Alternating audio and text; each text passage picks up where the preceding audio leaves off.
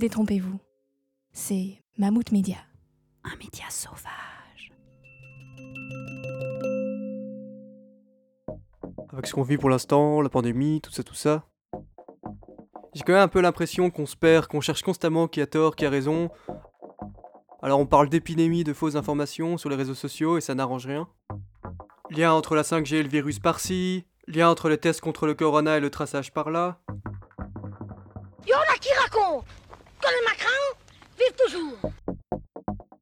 Alors, on poursuit ce matin hein, ce petit tour des théories folles, infondées, parfois euh, complètement fantaisistes, hein, qui surgissent au- autour de ce Covid-19. Comment est-ce qu'on a bien pu en arriver là? Je reviens hier ici.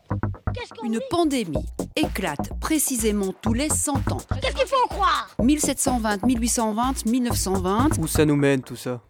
Qu'est-ce qu'il faut croire Serait-ce une coïncidence Mais non, mais non que nenni. On ne vous l'a pas dit. Il est toute sorcière. En fait, tout est incohérent. C'est encore plus incohérent que le 11 septembre. Tout n'est que tromperie Ah, vous êtes d'accord tant que vous voulez, hein Et les pyramides, Jamy, ça n'a pas été construit par les Égyptiens, ça a été construit par les Chinois Bref, avec ce corona, j'entends parler de théorie du complot partout. Bah ouais, partout. Regardez, même dans Sud Presse, un article d'il y a deux semaines qui dit Alors voilà, la question d'un journaliste qui s'adressait à la première ministre en avançant une théorie du complot est mal passée auprès de nombreux téléspectateurs et internautes. Donc ma question est, par rapport aux décisions que vous prenez maintenant, quelle légitimité démocratique y a-t-il à prendre ce genre de décision quand la plupart des membres qui décident et qui réfléchissent font partie des multinationales et de la finance? Peut-être qu'il y aura plus de 5G, peut-être aussi qu'on sera beaucoup plus surveillé et que ça rapportera énormément aux multinationales. Ah bah encore un complotiste de plus, hein, j'imagine En fait, le mec qui posait sa question à la première ministre, c'est Alexandre Pénas. C'est un journaliste du journal indépendant Kéros. Par contre, Sud Presse, vous êtes bien gentil, mais il y a un truc qui me dérange un peu là-dedans. Euh, c'est vraiment un complotiste? Parce que moi, quand j'entends parler de complotiste, je pense plutôt à ça. Pompidou était un hybride extraterrestre. On est quand même bien loin d'une question épineuse d'un journaliste de gauche, hein. Bon, pour vous expliquer ce que c'est vraiment qu'une théorie du complot, je vous ai préparé une petite définition faite par France TV qui fonctionne assez bien.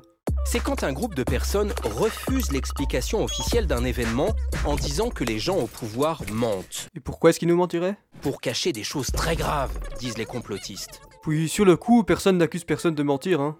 On met plutôt l'accent sur le CV sans équivoque de certains membres du gouvernement.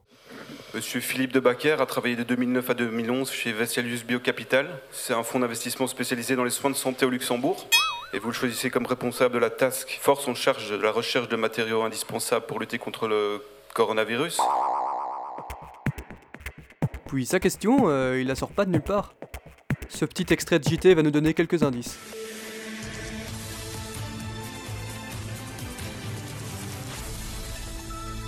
Dans l'actualité également, ce débat qui est né ces derniers jours autour des laboratoires chargés d'analyser les tests. Plusieurs laboratoires de biologie clinique disent avoir été mis de côté par le monde politique au profit de grandes firmes industrielles. Contacté, Philippe de Bacquer, ministre en charge de l'approvisionnement en matériel médical nuance. Selon lui, la centralisation des dépistages se justifie par le manque de réactifs dans le pays. Mais en attendant, selon ces laboratoires laissés sur le carreau, tous les malades non hospitalisés restent à ce stade mis de côté. Après tout, de toute façon, c'est normal pour un journaliste d'être sceptique.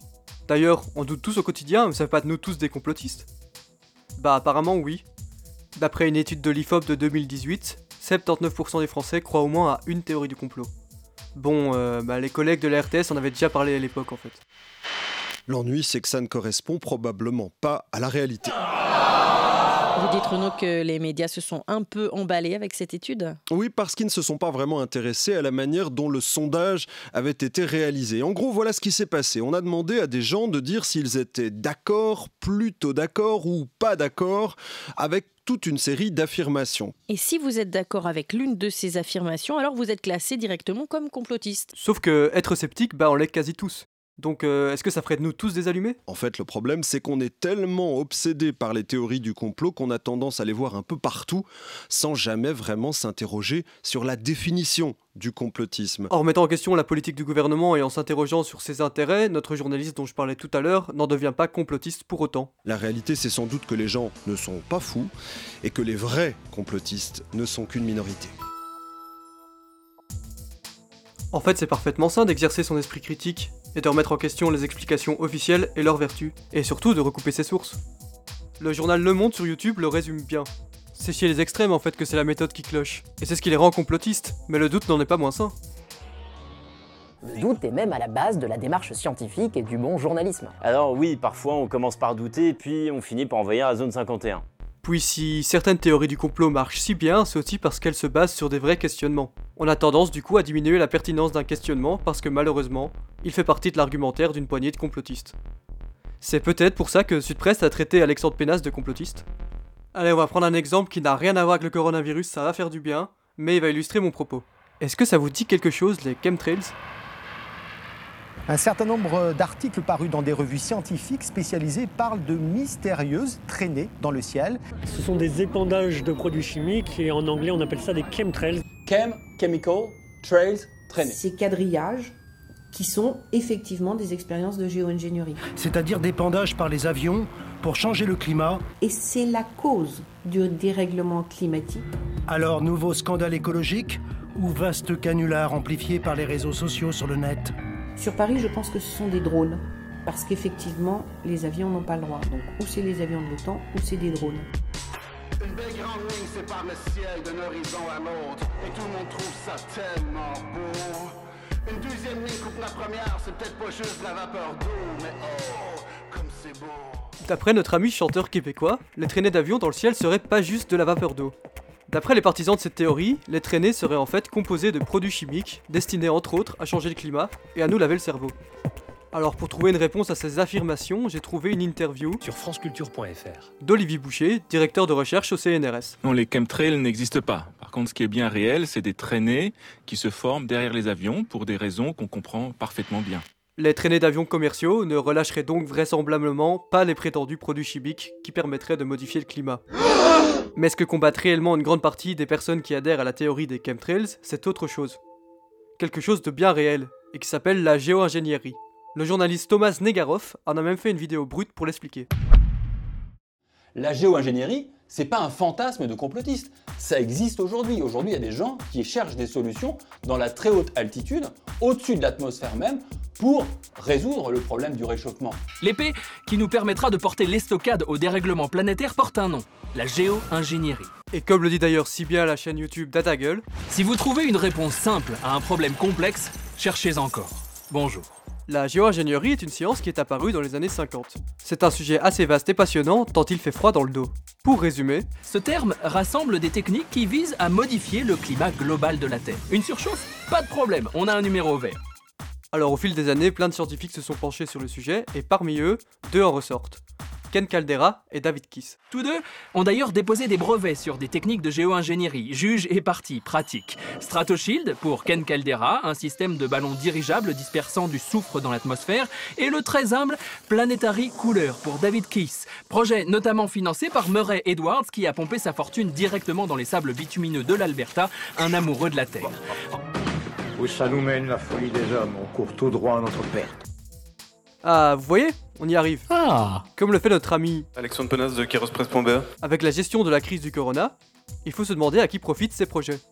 En fait, en condamnant l'intervention humaine de la gestion du climat, les défenseurs de la théorie des chemtrails soulèvent des problèmes bien réels. Mais de la mauvaise façon. Jacqueline Roche est partisane de la théorie des chemtrails. Elle est aussi photographe et réalisatrice de documentaires. Elle en est un bon exemple.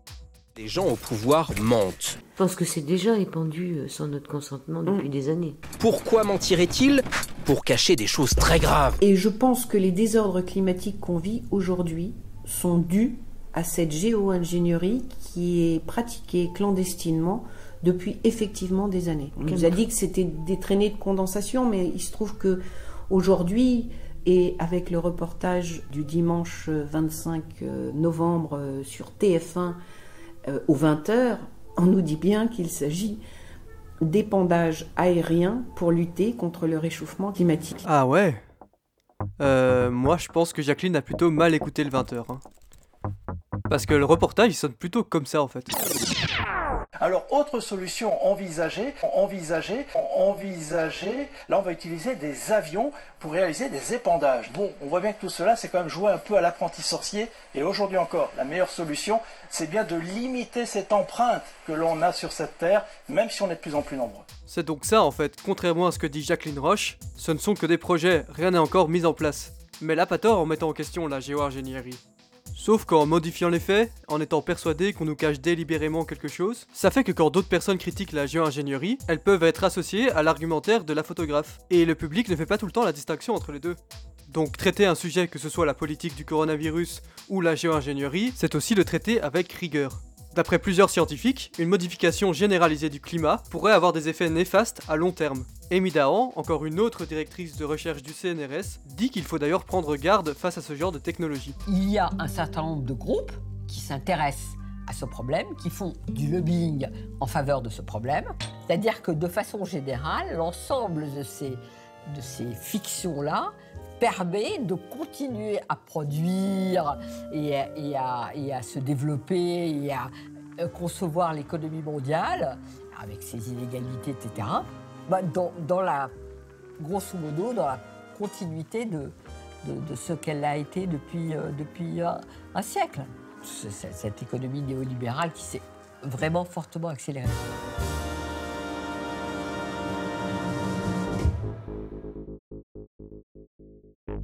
Du coup, au final, en remettant en cause la géo-ingénierie, donc la modification du climat, on peut être pris pour un complotiste, car la lutte contre la géo-ingénierie est reprise dans la théorie complotiste dont je viens de vous parler des chemtrails, qui est tout de même assez répandue. Alors pour revenir à Alexandre Pénas. Par rapport aux décisions que vous prenez maintenant, quelle légitimité démocratique y a-t-il à prendre ce genre de décision quand la plupart des membres qui décident et qui réfléchissent font partie des multinationales et de la finance. Poser des questions avec rigueur, comme le fait Madame Dahan du CNRS, ne fait pas de Alexandre Pénas un théoricien du complot, mais un bon journaliste indépendant. Si on l'a associé à un complotiste, c'est peut-être pour la même raison que l'on associe des détracteurs de la géo-ingénierie aux théoriciens des chemtrails. En fait, son propos est discrédité parce qu'il remet en question les intérêts publics des mesures gouvernementales. Et spéculer sur les intérêts privés des politiciens, c'est ce que bon nombre de complotistes font, en parlant par exemple de sociétés secrètes qui gouvernent le monde. Le mot complotiste est employé à tort et à travers, dès que quelqu'un remet en question une norme établie. Mais douter avec rigueur, c'est ce que nous devons faire en tant que journalistes. Donc pour conclure toute cette affaire, c'est pas parce qu'une question dérange qu'elle est forcément complotiste.